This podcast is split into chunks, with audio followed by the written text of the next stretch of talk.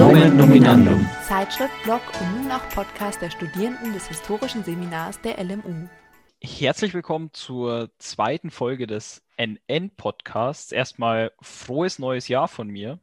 Da kann ich mich nur anschließen. Ein wundervolles, frohes neues Jahr 21 euch. Mögen all eure Wünsche in Erfüllung gehen, ob ihr es euch schon gewünscht habt und noch wünschen werdet. Marius, was ist denn das Thema der heutigen Podcast-Folge? Heute ähm, werden wir etwas über Auslandsaufenthalte äh, machen, spezifischer das Programm Erasmus. Ähm, Erasmus ist ja eine der Möglichkeiten, als Studentin, als Student ins Ausland zu gehen, ähm, speziell innerhalb von EU-Staaten. Und es ist natürlich insbesondere deshalb aktuell, weil eine ganz, ganz wichtige Frist, genau drei Wochen vor uns ist nämlich der 31.01. Bis dahin müssen nämlich die ganzen Erasmus-Bewerbungen abgeschickt sein. Insofern ähm, haben wir uns natürlich einen sehr, sehr weiten Zeitpunkt für diese Folge ausgesucht. Johannes, wir machen ja immer so eine kleine Vorstellungsrunde. Hast du einen Auslandsfakt über dich? Ja, ich habe einen Auslandsfakt über mich. Ich musste lang überlegen, weil ich noch nicht so wirklich im Ausland rumgekommen bin. Also weiter als Europa bin ich noch nicht gekommen. Ähm, aber dafür war ich vor 2020, also seit meiner Geburt, jedes Jahr im Ausland und jetzt das letzte Jahr erstmals nicht. Und ich fand das ganz spannend, deswegen bringe ich das einfach mal als Fakt ein. Ausland heißt aber außerhalb von Deutschland und nicht außerhalb von Bayern, oder? Ausland heißt außerhalb von äh, Deutschland und nicht außerhalb von Bayern. Und dein Fakt, Marius, hast du auch einen für uns? Ja, und zwar sogar einen sehr aktuellen zum Thema Auslandsstudium, denn ich würde gerne 21, 22 ein oder zwei Semester im Ausland verbringen. Es gibt im Erasmus auch noch andere Programme und zwar habe ich mich bereits bei LMU Exchange beworben für einen Austausch ja, in Israel. Das LMU Exchange Programm umfasst außereuropäische Länder und da war die Frist bereits der 15. Dezember. Das heißt, da seid ihr für dieses Jahr dann leider schon zu spät dran. Die Erasmus-Bewerbung steht dann natürlich bei mir jetzt auch noch an. Da würde ich gerne nach Frankreich gehen, vielleicht auch nach Skandinavien. Und da ist die Frist der 31.01., wie ihr wahrscheinlich in diesem Podcast noch einige Male hören werdet. Das heißt, mein Prokrastinationsgrund Nummer eins bei sowas ist natürlich immer, dass ich nach Informationen suchen muss. Und dann dauert es ein bisschen, bis man in die Gänge kommt, Bewerbungsunterlagen zusammensucht und so weiter. Um euch zumindest schon mal den ersten Teil, nämlich die Suche nach Informationen zu erleichtern, haben wir ein Interview mit Dr. Mollenhauer vom Historischen Seminar geführt. Ähm, Mollenhauer erzählt euch da, wie ich finde, sehr, sehr äh, gut und präzise, was Erasmus im Grunde für ein Programm ist, welche Möglichkeiten es da gibt und vor allem, wie die Bewerbung abläuft. Und das Interview werden wir euch jetzt abspielen. Hallo, Herr Dr. Mollenhauer, vielen Dank, dass Sie die Zeit nehmen für dieses kurze Gespräch. Würden Sie kurz mal für den Beginn skizzieren, welche Universitäten und welche Möglichkeiten in welchen Ländern den Studierenden mit dem Erasmus-Programm zur Verfügung stehen? Ja, das mache ich sehr gerne ähm, und mache damit gerne auch ein bisschen Werbung für dieses Programm insgesamt. Ähm, am historischen Seminar haben wir Kooperationen mit Universitäten aus zwölf europäischen Ländern, also zwölf Ländern, die am Erasmus-Programm ähm, teilnehmen. Äh, und in diesen Ländern sind es etwa 30 ähm, Universitäten, sogar etwas mehr, mit denen wir Kooperationen unterhalten. Dabei ähm, sind es jeweils so ein bis zwei, ganz in ganz wenigen Ausnahmefällen auch drei und vier Plätze, die unseren Studierenden dabei jeweils zur Verfügung stehen. Ähm, man kann sagen, dass wir insgesamt relativ gut aufgestellt sind, was diese ähm, Kontakte ins Ausland angeht. Aber ähm, man muss auch ehrlicherweise zugeben, dass das ein bisschen ungleichmäßig auf die Länder und auf die Regionen Europas verteilt ist. Nach West-, Südwesteuropa sieht es sehr gut aus. Frankreich, Spanien, Italien haben wir sehr viele Kooperationen, auch mit ausreichend Plätzen, sodass eigentlich alle Interessenten in den letzten Jahren dort auch versorgt werden konnten. Etwas anders ist das im englischsprachigen Raum, also insbesondere in Großbritannien, wo ähm, aufgrund der dortigen Studiengebühren die Universitäten etwas zurückhaltender mit Kooperationen sind. Ähm, dort haben wir eine Reihe von Partneruniversitäten, auch sehr gute Partneruniversitäten, aber nur eine begrenzte Anzahl von Plätzen, so dass es da eher mal zu einem Engpass kommen kann. Und Sie haben es vielleicht in der Presse äh, gelesen, dass Großbritannien ja durch den Brexit ab 2022, also nicht im kommenden Jahr, im jetzt anlaufenden Jahr, ähm, sondern erst ab dem nächsten Jahr aus dem Erasmus-Programm insgesamt aussteigen wird.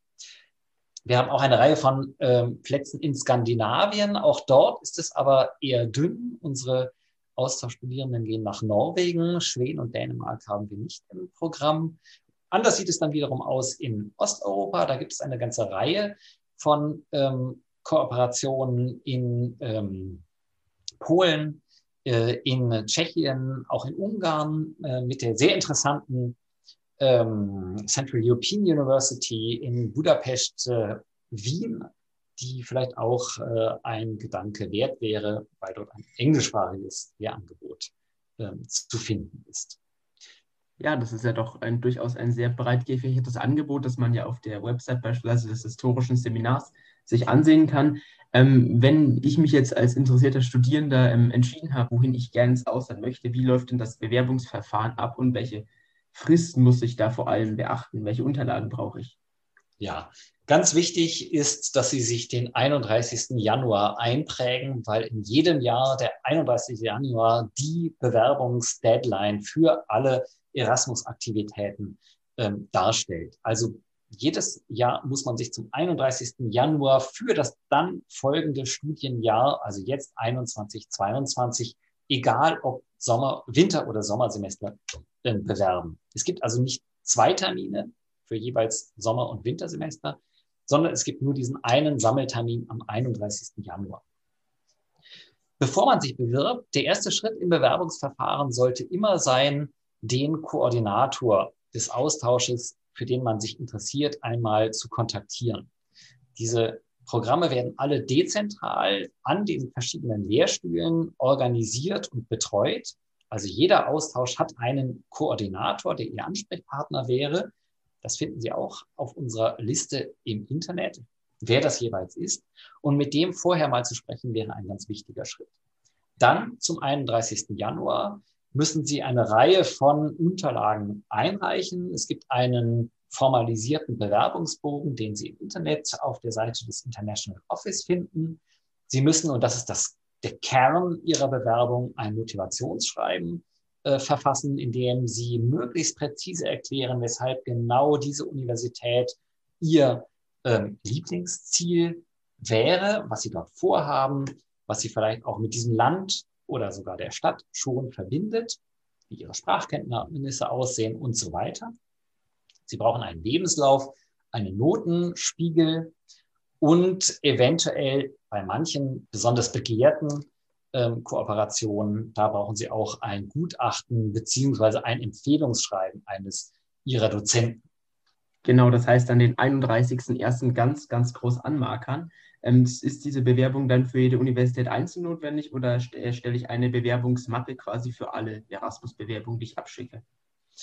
Ähm, es gibt im Prinzip eine Bewerbungsmappe, die allerdings an alle Koordinatoren der Programme, für die Sie sich interessieren, ähm, abgegeben werden muss. Die zirkuliert also nicht zwischen den verschiedenen Ko äh, Koordinatoren, sondern Sie müssen sie im Zweifelsfalle eben dreimal ähm, kopieren oder viermal kopieren, wenn Sie sich tatsächlich, das ist möglich, bei vier verschiedenen Universitäten bewerben wollen. Ähm, die Frage stellt sich natürlich, wie mache ich das mit dem Motivationsschreiben? Schreibe ich vier unterschiedliche Motivationsschreiben? Das kann man machen, ja, und jeder Bewerbung dann ein eigenes Motivationsschreiben ähm, beilegen. Ähm, man kann aber auch in einem Motivationsschreiben im Grunde alle Ziele, die man da so hat, zusammenfassen und äh, eben erläutern, weshalb ich am liebsten dorthin, aber auch ganz gerne dorthin gehen würde. Äh, wichtig bei diesem ganzen Verfahren ist, dass man die Bewerbung in ein Ranking bringt. Also, dass man eine Prioritätenliste, das kennen Sie von vielleicht früher von Ihren Basiskursen oder Vertiefungskursen oder auch jetzt noch ja, bei der äh, LSF-Wahl. Also, was ist meine Erstwahl, Zweitwahl, Drittwahl, Viertwahl? Das müssen Sie vorher festlegen. Und das ist tatsächlich auch, äh, erhöht einfach sehr Ihre Chancen an einem Platz, wenn Sie einen, eine Universität da ganz nach oben setzen. Nach Beginn eines solchen Auslandsaufenthalts mit äh, Erasmus wie sieht da die, man könnte sagen, Betreuung aus? Wie ist es ins Studium eingebunden, dass man äh, sozusagen nicht nur Erasmus in Spanien verbringt, weil es in Spanien schön am Strand ist? Und gibt es auch Ansprechpersonen, die man hat, wenn es gegebenenfalls Herausforderungen gibt während des Erasmus-Auslandsaufenthalts? Das Gute bei Erasmus ist tatsächlich, dass man äh, ein relativ dichtes Netz an Ansprechpartnern an beiden Universitäten, also sowohl der Heimatuniversität als auch der Gastuniversität äh, hat. Und zwar jeweils auf zwei Ebenen. Einmal auf der Ebene des International Office, das quasi mit der administrativen Abwicklung des ähm, Auslandsaufenthaltes betraut ist. Und dann gibt es jeweils Ansprechpartner auch auf der Ebene der Departments, der historischen Seminare, also der akademischen Institutionen, der, des Lehrkörpers, genauso wie es einen Koordinator hier in München an der Heimatuniversität gibt oder eine Koordinatorin, gibt es eben ein Pendant auch in Salamanca oder in Durham oder in Wien oder in Budapest, ähm, der dann Ihr Ansprechpartner ist für alle Fragen der konkreten Studienorganisation. Und wie sieht es mit der fachlichen Einbindung in mein Geschichtsstudium aus?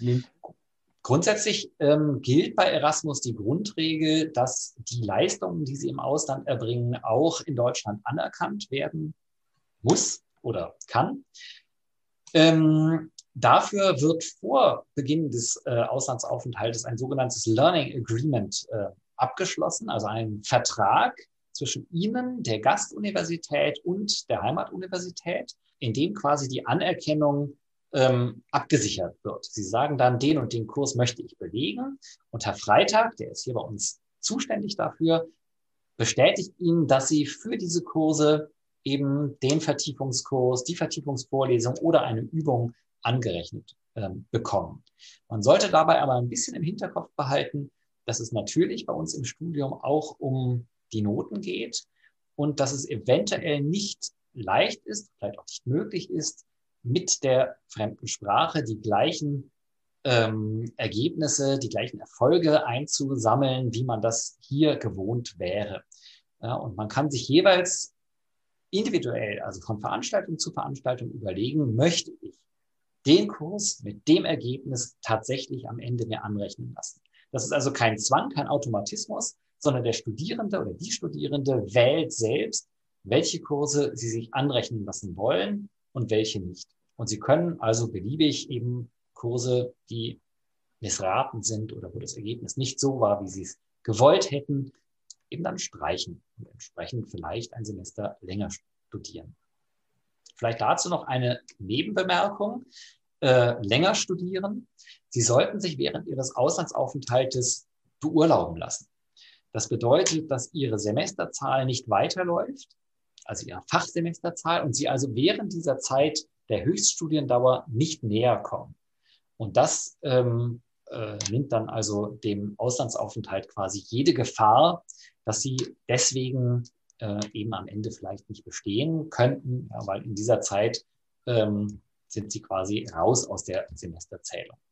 Das nimmt dann sicherlich an einigen Stellen auch die Sorgen vor seinem Auslandsaufenthalt eine andere Frage, die sich viele Studierende sicher stellen, ist die Frage nach den Finanzierungen. Das ist natürlich immer sehr unabhängig davon. Wir wissen, München ist keine günstige Stadt. Wir wissen auch beispielsweise in, in Norwegen oder in ähm, Großbritannien sind die Mieten recht hoch, höher als in anderen Ländern. Ähm, welche Ausgaben sind denn generell zu erwarten? Welche Stipendien oder Unterstützung gibt es da gegebenenfalls? Mhm. Ähm, also Erasmus hat zwei ähm, ja, Grundregeln, was die Finanzierung angeht. Das erste ist, es gibt eine Gebührenfreiheit, Studiengebührenfreiheit. Also Sie müssen keine Studiengebühren unabhängig von der Lage und von den Regeln in dem jeweiligen Gastland äh, selbst übernehmen, sondern das wird alles von Erasmus getragen. Das ist eben gerade für Großbritannien ganz äh, entscheidend, wo die Studiengebühren ja sehr hoch gewesen sind. Das Äquivalent zu unseren Semesterbeiträgen allerdings, das wird auf Sie zukommen. Das ist aber auch in den Partnerländern nicht höher, als Sie das von hier, von München aus äh, gewohnt sind. Also das ist ein Semesterbeitrag von 100, vielleicht 200 Euro um den Dreh. Sowas dürfte sich das bewegen. Das zweite Standbein ist ein Teilstipendium, also ein Zuschuss zu den Lebenshaltungskosten der aber in der Regel die realen Lebenshaltungskosten nicht decken kann. Der bewegt sich je nach Land zwischen 300 und 400 Euro pro Monat. Generell kann man Aussagen, wie viel sie ähm, benötigen während des Auslandsaufenthalts natürlich nicht treffen, weil die Verhältnisse in den verschiedenen Ländern, zum Teil auch von Region zu Region in den Ländern sehr unterschiedlich sind. Also es ist ein auch von dem Preisniveau erheblicher Unterschied, ob Sie in Paris studieren oder in Nancy, ja, um nur zwei Beispiele aus Frankreich äh, zu nennen.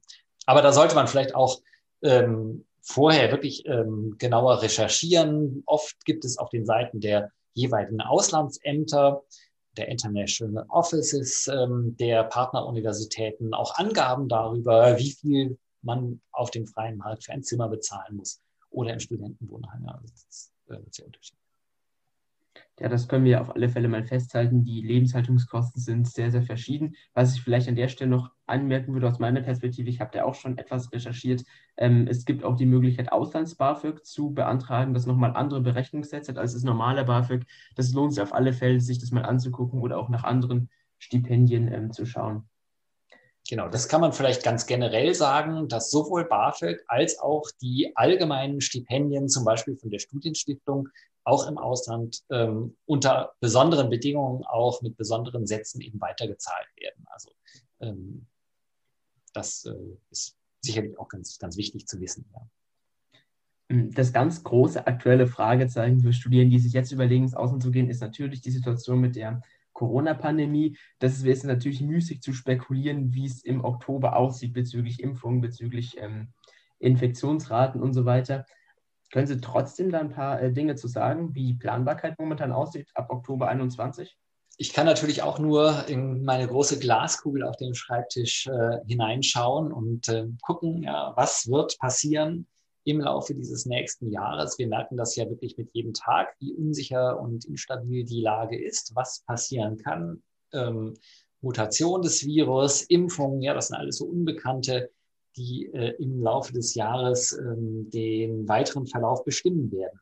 Äh, man kann aber auf alle Fälle sagen, erstens, generell, überall äh, besteht der Wunsch, wieder zurückzukehren zu Präsenzstudium, zu einem normalen menschlichen Umgang miteinander, nicht nur auf Bildschirmen, sondern in einer direkten Konversation, im direkten Umgang, in direkter äh, sozialer Interaktion.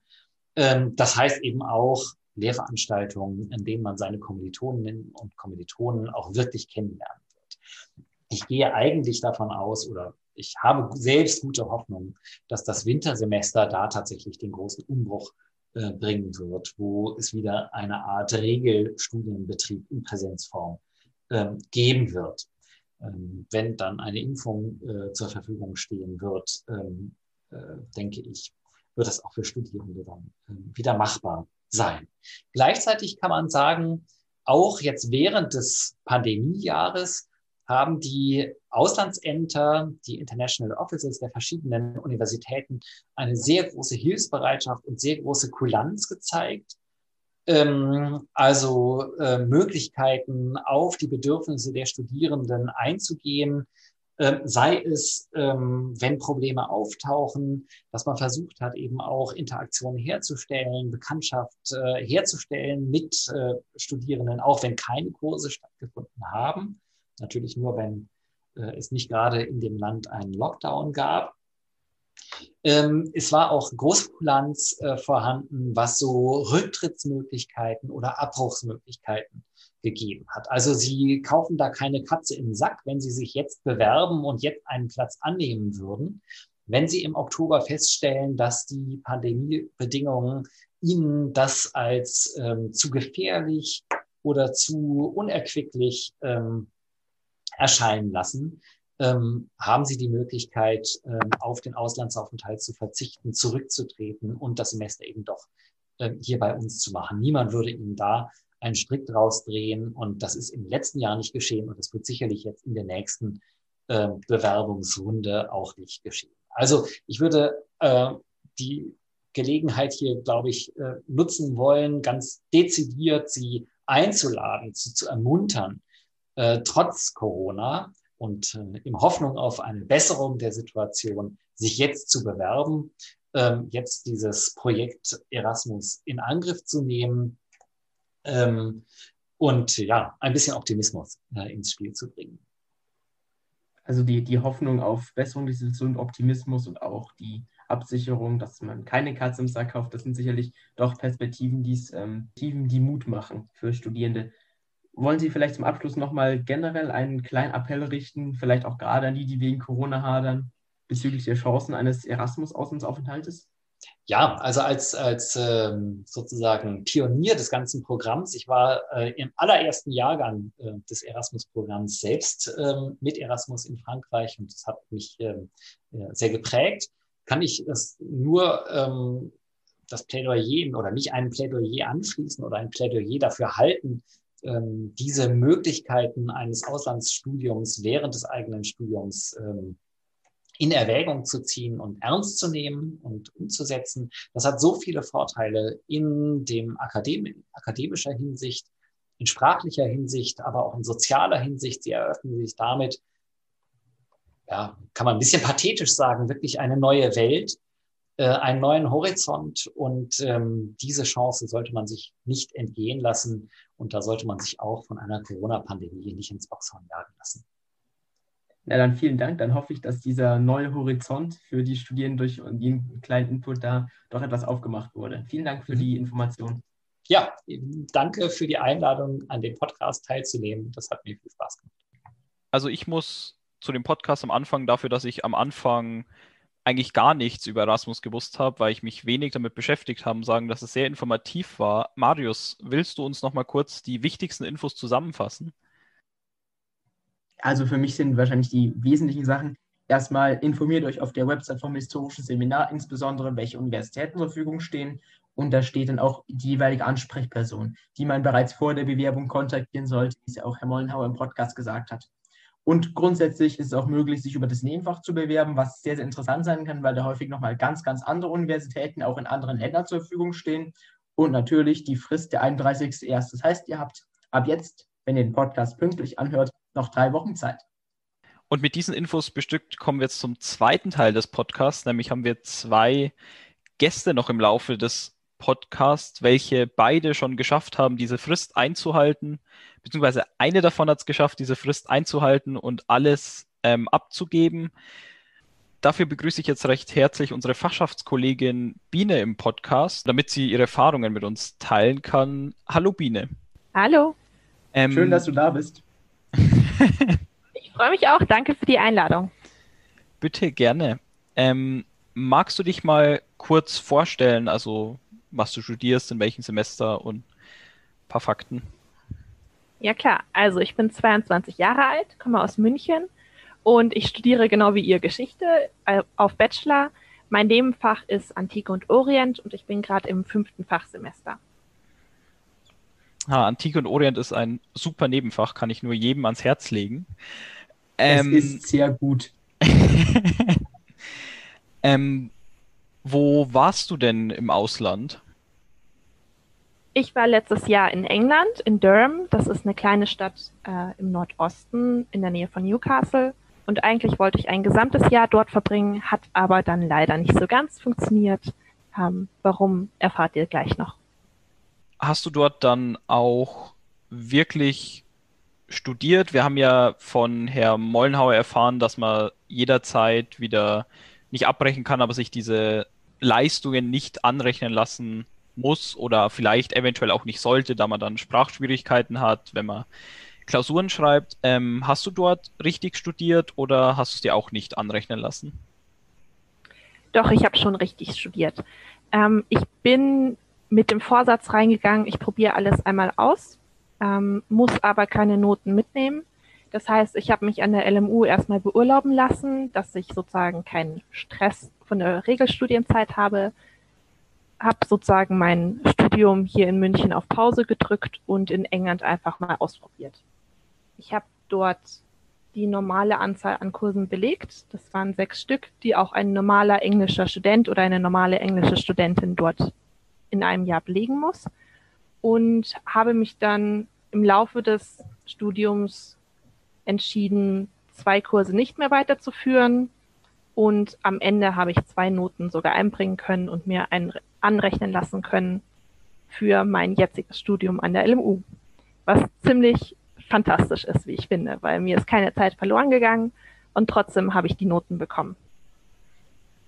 Ja, das, das finde ich auch sehr, sehr gut, wenn man sich das anrechnen lassen kann und Noten bekommt, ohne ein Semester zu verlieren. Also alles richtig gemacht und auch die Tipps vom Herrn Mollenhauer beherzigt. Genau. gibt es bestimmte Gründe für dich, wieso du ein Erasmus-Semester machen wolltest oder was hat dich generell dazu bewogen, ins Ausland zu gehen? Ich denke mir immer, wenn es das Angebot gibt, sollte man es nutzen. Also ich habe auch schon zur Schulzeit ähm, an den Austauschprogrammen teilgenommen, auch wenn die immer nur für eine Woche oder zehn Tage angedauert haben, fand ich es doch immer sehr spannend, einfach mal aus dem normalen Alltag rauszukommen und äh, in ein fremdes Land zu reisen, wo es eine andere Sprache gibt, wo vielleicht manche Dinge anders funktionieren oder man auch ein bisschen auf sich allein gestellt ist und gleichzeitig auch einfach eine neue Gegend erkunden kann. Ähm, für das Auslandsstudium habe ich mich auch interessiert, weil meine ältere Schwester schon ein Erasmus-Auslandsstudium gemacht hat, allerdings äh, in Frankreich. Und ich wusste, dass ich lieber in ein Land gehen will, wo mir die englische Sprache weiterhilft. Jetzt nicht unbedingt wegen meinen Französischkenntnissen, da hätte sich schon noch was vorbereiten lassen, aber ich wollte lieber mich auf Englisch konzentrieren und dann eben auch die Möglichkeit haben, über englischsprachige Klausuren mir die Note im Nachhinein anrechnen zu lassen. Und rückblickend auf deine Auslandsstudienerfahrung, was würdest du sagen, unterscheidet dort das äh, britische Hochschulwesen am, am meisten von dem, was wir hier in Deutschland kennen? Also ich glaube, da gibt es zwei große Unterschiede. Zum einen ähm, gibt es keine Aufteilung nach Semestern, sondern nach Trimestern. Das heißt, es gibt jeweils Blöcke von zehn Wochen und dazwischen Semesterferien. Der erste Block geht ungefähr bis Weihnachten, der zweite Block geht bis Ende März und dann der dritte Block wird ab Mai nur noch für die Klausuren genutzt. Das heißt, es war sehr sinnvoll, sich auf ein ganzes Jahr Erasmus zu bewerben, weil man damit auch noch die Klausuren mitnehmen konnte und gleichzeitig die Möglichkeit hatte, die lange Sommerpause auch für Reisen zu nutzen. Die Kurse hören also schon Ende März auf. Dann hat man Vorbereitungszeit auf die Klausuren und hat ansonsten einen freien Sommer, der also ideal zum Reisen genutzt werden kann. Der zweite große Unterschied, der aber speziell für die Stadt war, also für Durham an sich, ähm, ist das College-System. Das heißt, alle Studenten im ersten Jahr wohnen vor Ort im College. Das kann man sich so ein bisschen vorstellen wie eine Mischung aus Internat und Hogwarts-Häuser. So wurde es mir auch am Anfang äh, von einem Freund erklärt. Es gibt 16 oder 17 verschiedene Colleges, in denen die Studenten und Studentinnen wohnen. Die meisten kriegen sogar ein Catering vor Ort. Das heißt, sie müssen noch nicht mal selber kochen. Und sehr viele Sportarten und Veranstaltungen und vor allem Partys werden über die Colleges organisiert. Das heißt, es ist ein ziemlich anderer Zusammenha Zusammenhalt. Das heißt, es ist ein ziemlich besonderer Zusammenhalt zwischen den Studierenden, weil sie sich einfach tagtäglich sehen und ihr gesamtes erstes Jahr gemeinsam erleben. Das ist ein riesengroßer Unterschied, auch im Gefühl, wenn man dort ankommt. Weil wenn man mal vergleicht, hier in München, es ist eine sehr große Stadt. Jeder fährt zum Studium mit der U-Bahn oder S-Bahn in die Stadt rein, setzt sich in seinen Kurs und verschwindet am Ende des Tages wieder nach Hause. Und ich finde, das Studium hier in München ist manchmal sehr unpersönlich, während in England und gerade in Durham, einer sehr, sehr kleinen Stadt, man sich einfach den ganzen Tag gesehen hat oder sich immer wieder über den Weg gelaufen ist. Das fand ich sehr schön dort.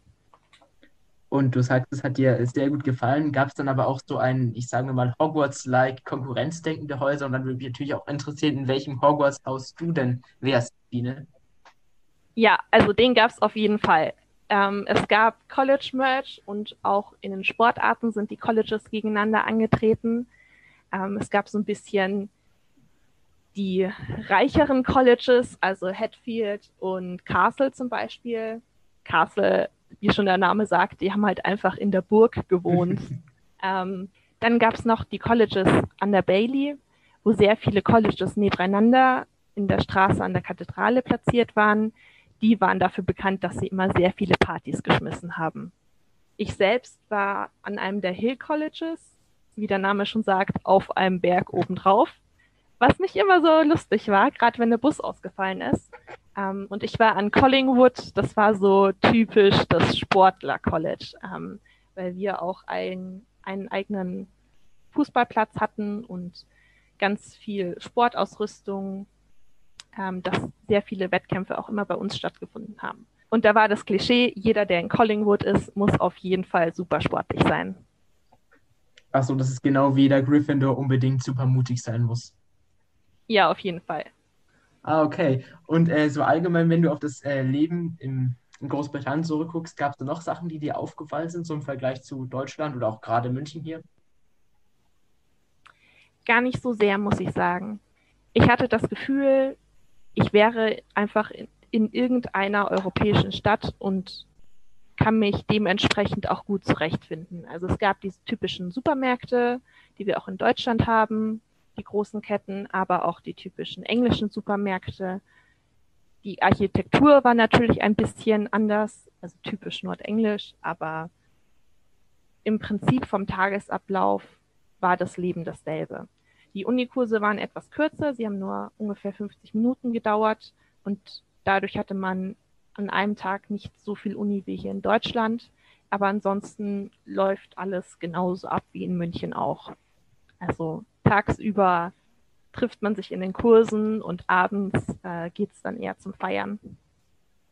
Ja, danke für den Eindruck zum ähm, Leben und Studieren in Großbritannien. Du hast ja schon bereits am Anfang anklingen lassen, dass es ja nicht ganz so funktioniert wie geplant. Und ich denke, das hat möglicherweise etwas mit dem großen Thema des Jahres 2020, nämlich mit Corona zu tun. Was für einen Einfluss hatte denn die Pandemie auf dein Auslandssemester, Biene? Ja, da hast du ganz recht. Die hatte einen Einfluss. Und zwar ist Großbritannien ja im Frühling nicht sonderlich gut weggekommen bei der Pandemie. Jetzt leider auch nicht. Ähm, am Anfang hatte ich das Gefühl, man hört viel mehr aus Deutschland, beziehungsweise ich habe mich sehr viel mehr mit ähm, den deutschen Meldungen zu Corona beschäftigt, einfach weil ich auch wissen wollte, wie es meiner Familie gerade geht und meinen Freunden, während in Großbritannien noch so ein bisschen das Inselgefühl vorherrschte, so nach dem Gefühl, wir haben keine direkte Grenze, uns geht das alles erstmal nicht so wirklich an, das ist jetzt kein besonderes Thema. Aber dann Anfang März kamen so nach und nach die Rundmails von der Hochschulleitung, wo darüber informiert wurde, wenn eben Studenten aus dem asiatischen Ausland oder aus Italien zurückgekehrt sind, dass sie sich eben bitte melden, melden mögen. Und so langsam nahm der Takt der E-Mails stetig zu. Und ich weiß noch, Mitte März gab es einen besonderen Tag, ähm, wo sich sozusagen die Lage für uns Studierende ziemlich drastisch verändert hat. Und zwar war ich an dem Abend mit Freunden bei einem Formal. Das ist ein sehr stilvolles Abendessen in einem der Colleges. Also jeder macht sich schick und dann gibt's verschiedene Gänge und irgendwie kamen nicht mehr ganz so viele Studierende zurück in den Saal, wie anfangs noch da gesessen waren. Und manche kamen zurück und hatten Tränen in den Augen oder haben ganz viel mit ihren Nachbarn getuschelt. Und das war der Abend, wo die Mail rausging an viele Studierende aus dem Ausland, gerade aus den Staaten, dass sie zurückreisen müssen.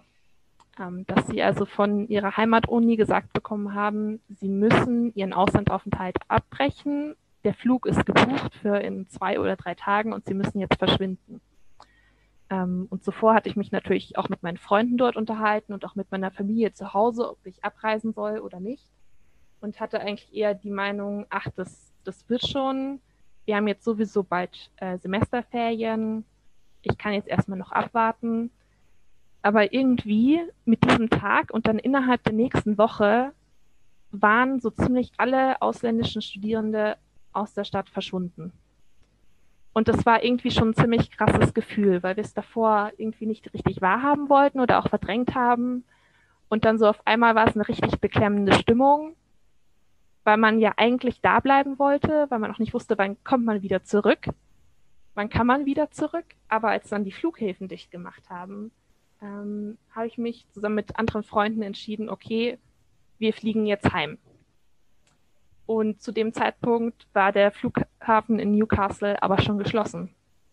Das heißt, ähm, die Flüge wurden die ganze Zeit annulliert. Also man konnte sie noch buchen, aber einen Tag vorm Flug hat man dann immer Gescheit bekommen, nein, ihr könnt nicht fliegen. Und dann habe ich mich einfach dazu entschlossen, nach Edinburgh zu fahren mit dem Zug. Das dauert ungefähr vier Stunden, weil ich gedacht habe, der müsste als größter Flughafen im Norden noch offen bleiben. Und es hat tatsächlich geklappt. Äh, und ich war dann am 20. März, glaube ich, wieder zurück in München. Das klingt ja ganz schön dramatisch, Biene, muss ich sagen. Also wirklich wie es aus einem äh, Soft-Thriller der Auslandsstudierenden in Durham. Ähm, und wie ging es dann weiter? Das zweite geplante Semester, konntest du es dann noch in äh, England machen?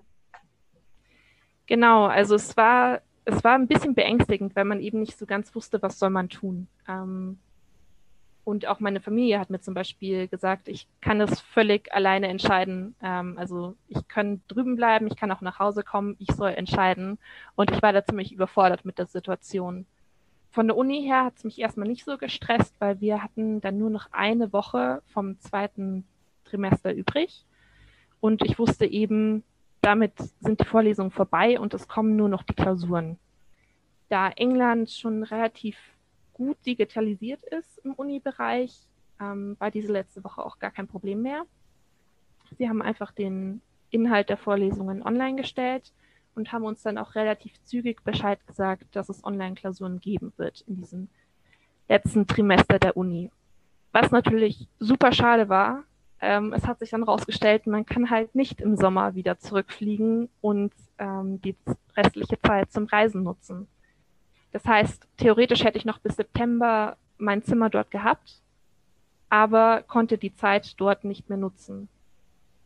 Und trotz dieser Corona-bedingten Verwerfungen würdest du sagen, dass es im Rückblick eine gute Entscheidung war, das Auslandssemester so zu machen? Ja, auf jeden Fall. Also nicht nur, weil an sich ein Auslandssemester, glaube ich, immer eine Bereicherung ist, sondern auch, weil ich unbedingt die Chance nutzen wollte, an der englischen Uni mal zu studieren, ohne diese vollkommen absurden Studiengebühren zahlen zu müssen. Ähm, und wie man ja jetzt so hört, ist es ja auch nicht mehr so lang möglich, mit Erasmus nach England zu gehen. Genau, momentan sieht es ja so aus, als wäre zumindest für den Zyklus 21, 22 bis Mai 2022 die Finanzierung gesichert. Äh, das ist allerdings auch alles im Wandel. Ähm, auch was danach kommt, ist sehr, sehr unklar. Da müsst ihr euch halt im Zweifelsfall mit den jeweiligen Koordinierenden der ähm, Erasmus-Aufenthalte in Verbindung setzen, wenn euch das interessiert. Das ist auf alle Fälle sehr, sehr schade, weil man weiß ja auch nicht, wie schnell dann ein neues Austauschprogramm ähm, aufgesetzt sein wird, ob es da Sonderregelungen für Schottland geben wird, für die anderen Landesteile in Großbritannien, wie auch immer. Also ist natürlich alles ein sehr, sehr großes Fragezeichen. Ähm, vielleicht noch als letzte Frage an dich, Biene. Mm, das klingt ja nach einer sehr, sehr positiven Erfahrung. Hast du dann auch den Wunsch, ähm, wieder häufiger Großbritannien zu besuchen, wenn die Pandemie endlich eingehegt ist in Deutschland und in Großbritannien? Ja, das will ich. Ich bin auch im Juli nochmal dort gewesen für fünf Tage, um meine restlichen Sachen abzuholen und um mich nochmal von meinen Freunden dort zu verabschieden.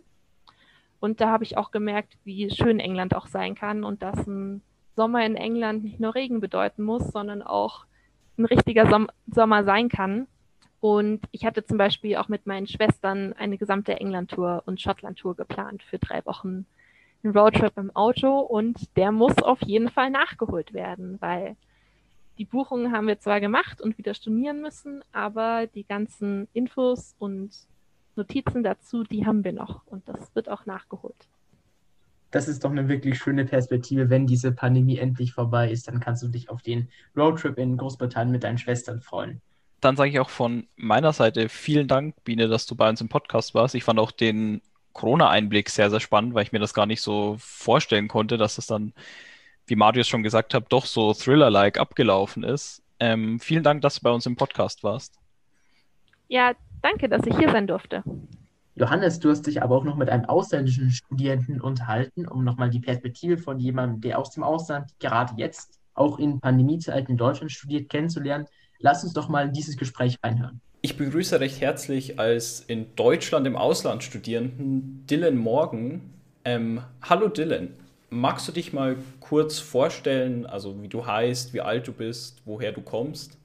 Ja, hallo Johannes. Also ich heiße Dylan Morgan. Ich bin 21 und ich komme aus Großbritannien. Äh, und ich studiere Geschichte. Es ist normalerweise am University College London, äh, aber im Moment ist es am LMU. Ah, sehr interessant. Ähm, wie lange studierst du denn schon in Deutschland und an der LMU? Äh, ich bin hier seit Oktober und ich werde hier bis äh, Juli bleiben, äh, also vor zwei Semesters. Du hast mir erzählt, dass du kein typischer Erasmus-Student bist, ähm, sondern was bist du dann oder als was bezeichnet man dich dann? Beziehungsweise was machst du dann an der LMU? Ja, genau. Also ich bin äh, kein Erasmus-Student. Äh, also ich, ich hätte dieses Jahr an der University of California in Los Angeles ein Auslandjahr verbracht, das leider infolge der Corona-Pandemie äh, abgesagt wurde. Äh, ich wollte aus vielen Gründen eine Alternative. Äh, es war deprimierend gewesen, nur mein letztes Jahr in London in der Zeit der Corona zu verbringen. Ähm, und meine Universität gab mir die Möglichkeit, mein eigenes Auslandsjahr zu machen. Und so schrieb ich an viele Orte in Deutschland und fragte ähm, um eine Hilfskraftposition. Äh, und ich hatte dann eine positive Antwort aus Herr, An, An, äh, aus Herr Ant Wendecker am LMU. Uh, und, und jetzt bin ich hier. Ich lese und korrigiere Artikel, die, in, die auf Englisch geschrieben wurden. Äh, und ich kann auch Vorlesungen und Seminars als Gast teilnehmen. Okay, finde ich, find ich sehr cool, dass trotz Corona da ein Auslandssemester zustande gekommen ist. Wenn wir nochmal ganz kurz zurückgehen, wie weit bist du denn in deinem Studium? Also was hast du davor gemacht, bevor du jetzt an der LMU studierst und wie lange? Äh, also ja, ich, ich studiere normalerweise Geschichte am University College London und ich habe zwei Jahre gemacht äh, und ich habe ein mehr äh, nach dieses Jahr. Mhm. Okay. Dann anschließend, ich stelle mir das sehr aufregend vor, alleine ins Ausland zu gehen. Ich zum Beispiel habe selbst noch keine Erfahrungen gesammelt. Ich habe nur mal überlegt, nach Italien oder so zu gehen ins Ausland. Wie kam es dazu, dass du ins Ausland gehen wolltest und warum hast du dich dann für Deutschland entschieden? Du hast ja erzählt, dass es nicht ursprünglich Deutschland sein sollte. Äh, ja, also ich bin, ich bin hier, meine Deutschkenntnisse zu verbessern. Äh, Im Moment ist es äh, nicht so gut, aber äh, ich interessiere mich für deutsche Geschichte, deutsche Kultur und ähm, ich, ich interessiere mich auch für europäische Außenpolitik im äh, Jahr 1900 und ich möchte in der Zukunft äh, deutsche diplomatische Literatur äh, lesen. Und ähm, ja, es ist sinnvoll, ähm, in Deutschland zu sein dieses Jahr, ich denke. Mhm. Ähm, kurze Frage, die mir noch eingefallen ist. Äh, wie lange lernst du denn schon Deutsch? Ich lerne seit drei Jahren jetzt, ich denke. Ich finde, also dafür ist dein Deutsch sehr, sehr gut, finde ich. Ja. Ähm, weil Deutsch ist auch eine sehr schwere Sprache. oh, danke. Ja, der Grammatik ist schwierig. Ähm, aber es, es gibt viele Vokabeln, das ist wie äh, auf Englisch. Ich habe einen Hund, I have a hound. Äh, ja, es gibt viele, viele Dinge. das stimmt, das stimmt. Was ist im Vergleich zu England anders? Also Deutschland versus England, was das Studium angeht oder generell das Leben? Uh, ja, gute Frage. Ähm, es gibt viele Dinge. Ähm, äh, eu, eure Brot ist schöner, ich denke.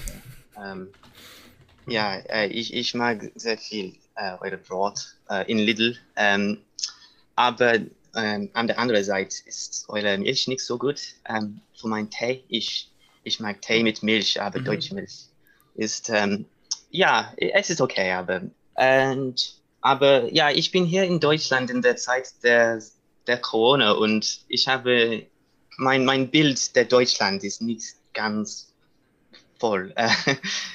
Verstehst du? Ja, verstehe ich. Das ist natürlich blöd. Das stimmt. Ja. Äh, ich, ich möchte in der Zukunft zurück nach Deutschland besuchen. Ähm, und vielleicht werde ich äh, am LMU ein Masters machen. Ich interessiere mich Ah. für das. Ja, ähm, weil ich habe diese äh, Zeit nicht so gut äh, Bild haben. Ja, das verstehe ich. In der Corona-Zeit ist es natürlich blöd, wenn man ein anderes Land besucht. ja. Das stimmt. Und dann sind wir fast am Ende. Hast du am Ende noch eine kleine Anekdote für uns? Also, was war deine coolste oder spannendste Auslandserfahrung bis jetzt? Mein coolster. Hm. Ich habe eine komische äh, Geschichte. Mhm, Sehr gerne, sehr gerne. Äh, ja, an mein erstes Wochenende in München. Äh, ich habe Marienplatz besucht äh, und eine sehr komische Frau äh, war dort und sie näherte sich mir. Und ähm, sie hat mir viele Fragen gefragt. Ähm, Hallo, ähm, ja, bist du hier allein? Äh, was denkst du über Marienplatz? Kennst du dir ganz geschickte dieses, ja, dieses Ort? Und, und sie trug ein kleines Mikrofon und ja, es war sehr äh, komisch. Ich, ich fragte sie danach, aber sie sagt äh, nur, ah, es war ihr äh, Stil. Ähm, und ja, sehr, ja, ist, war sie Geheimpolizei, keine Ahnung. Ähm, ja, sehr komisch. Ähm, aber ich, ich hatte die Gelegenheit, mein Deutsch zu üben und ja. Das ist sehr gut, ja. Ja, gleich mal ein Interview geführt. Erstes Wochenende in Deutschland. Ja, fast, Fast wie jetzt, hier, aber ja. Ein gefragter Mann. Dann Ja. sage ich vielen Dank, dass du dir die Zeit genommen hast und übergebe wieder an Marius und mich. Nachdem wir jetzt das Gespräch mit Dylan genau andersrum gehört haben, ähm, was war denn für dich spannend, Marius? Also das ist wahrscheinlich ein echter Klassiker. Es sagen ja sehr viele Menschen, dass die deutsche Sprache sehr schwer zu erlernen ist, aber ich finde es trotzdem immer wieder interessant zu hören von Personen, wie, wie schwierig die Sprache, die wir tagtäglich sprechen, doch zu lernen ist. Und zugleich trotzdem, was ich dann auch sehr schön finde, ist, dass er trotz allem oder vielleicht auch gerade deshalb diesen Ehrgeiz hat, die Sprache besser zu lernen. Und das auch eine wichtige Motivation für den Auslandsaufenthalt, auch wenn es in seinem Fall jetzt kein Erasmus war, darstellt. Also echter Klassiker, aber fand ich, kam in deinem Gespräch mit ihm doch, mal, doch nochmal recht gut raus. Das freut mich, ja. Und ich kann nur nochmal sagen, ich finde seine Sprachkenntnisse auch für die drei Jahre, die er lernt, sehr, sehr gut. Nachdem er jetzt Motivationen kennengelernt hat, wieso man einen Erasmus oder aber auch LMU Exchange Auslandssemester machen sollte und auch die Möglichkeiten aufgezeigt bekommen hat und natürlich auch ganz, ganz wichtig die Informationsmöglichkeiten und nochmal den 31.01. als Deadline kennengelernt habt, kommen wir jetzt zum Schluss noch zu den Medienempfehlungen. Wieder etwas spontan. Marius, was hast denn du dieses Mal ähm, für eine Empfehlung für uns? Uff, oh, ich lese momentan so viele gute Bücher, da bin ich jetzt ähm, ehrlicherweise etwas überfordert, wenn ich jetzt da eine Empfehlung abgeben soll. Ähm, dann erzähle ich dir einfach vom letzten Buch, das ich gelesen habe, ähm, wenn das in Ordnung ist. Das passt tatsächlich auch ganz, ganz gut zu, zum Thema ähm, England. Gestern erst habe ich äh, von Jane Austen Emma fertig gelesen. Also für die von euch, die ähm, die Handlung ähm, nicht kennen, es geht im Grunde wie in ziemlich vielen Jane Austen-Romanen um eine charakterstarke junge Frau. Die Protagonistin Emma ist 21 und sehr, ähm, ja, wie, wie, und, und, wie soll man sagen, eine, eine sehr willensstarke Frau, die sich auch ähm, einiges äh, auf sich selbst einbildet und im Lauf des Buchs durch einen ganz, ganz spannenden Lernprozess geht. Das ist natürlich, wie die Jane Austen-Romane halt sind, ein eine sehr schöne Liebesgeschichte dabei und ich fand es wirklich auch eine sehr, sehr amüsante Lektüre mit interessanten Charakteren, wo natürlich immer ganz, ganz viel Gesellschaftskritik an der Gesellschaftskritik am englischen Landadel zu Beginn des 19. Jahrhunderts mitschwingt. Also sehr zu empfehlen. Ja, jetzt, Johannes, bin ich mal gespannt, ob du eine ganz, ganz tolle Empfehlung vorbereitet hast, wenn du mich jetzt damit schon so überfällst. Also inhaltlich kann ich mit deiner Lektüre wahrscheinlich nicht ganz mithalten, aber vielleicht auf andere Weise. ich habe mir das Kursbuch Geschichte rausgesucht von Ach. Herrn Freitag und Herrn Piret. Ähm, ich denke, jetzt ist der beste Zeitpunkt, auf dieses äh, meisterhafte Werk einmal hinzuweisen, denn es hat mir auch schon die eine oder andere Hausarbeit erleichtert. Es enthält einfach Tipps und Regeln für wissenschaftliches Arbeiten und wenn man sich an diese hält, dann kann man eigentlich auch keine Zitierfehler und ähnliches machen. Ist vor allem für die Hausarbeit sehr, sehr zu empfehlen. Kann ich nur jeden ans Herzen legen. Ja, Johannes, also wenn wir deinen Tipp berücksichtigen, dann wären wir ja alle 1-0-StudentInnen. Ja, cool. Dann ähm, vielen, vielen äh, Dank an unsere Gäste, an euch, äh, die diesen Podcast bis dahin angehört haben. Äh, ich wünsche euch eine wunderschöne Woche, wunderschönen Monat und bis bald zur nächsten Folge des NN-Podcasts. Von mir auch auf Wiedersehen und ich möchte am Ende ganz, ganz kurz anmerken, ihr merkt, der Podcast ist deutlich kürzer als der erste Podcast. Auch die nächsten Podcasts werden ungefähr in dieser Länge sein. Ich würde es nicht zu früh versprechen, wir werden sehen. wir, wir versuchen uns zeitlich ein bisschen im Rahmen zu halten. Es ist schwierig, aber wir geben unser Bestes. Wir geben unser Bestes, bis Marius wieder ein einstündiges Interview führt und der Johannes damit arbeiten muss. Richtig, genau. Tschüss und bis zum nächsten Mal.